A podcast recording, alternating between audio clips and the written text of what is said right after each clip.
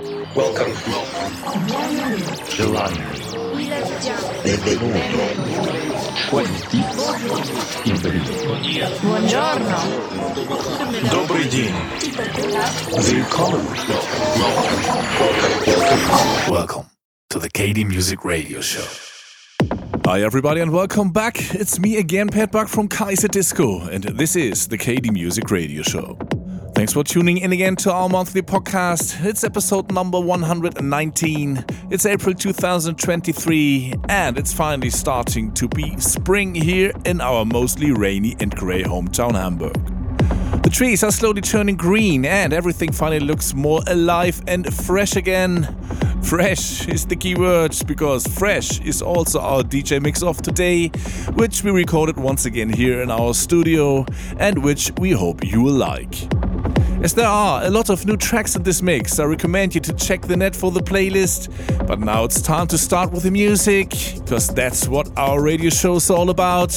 I'm back as usual in the middle of the set with our record of the month. We hope you'll enjoy the show, so here we go. This is the KD Music Radio Show.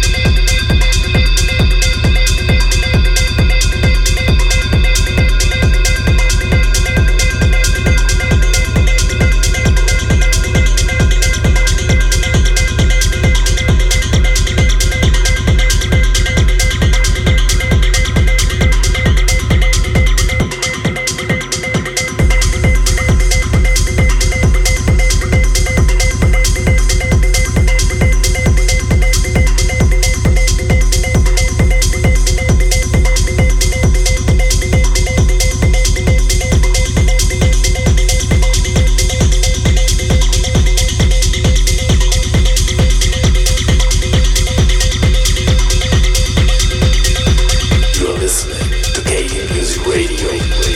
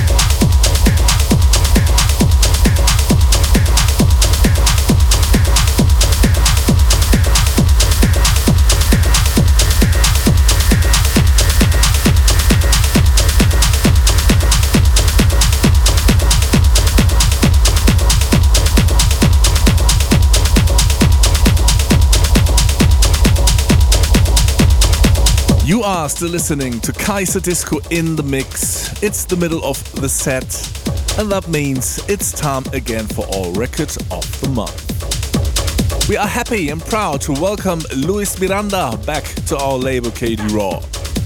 After his first two exceptional and super successful EPs on our imprint, he's now back with his third EP, and what can I say? It is once again incredibly good. It grooves, it rocks, and it pulls you forward. When you hear this, you just want to dance and party. There are three stunning tracks on this soon to be released EP called Morituri, and today we present to you the track Tikis Mikis. The EP will be released on the 12th of May, and of course, we hope you like it as much as we do. So check it out. Here is Luis Miranda with Tikis Mikis soon out on KD Raw.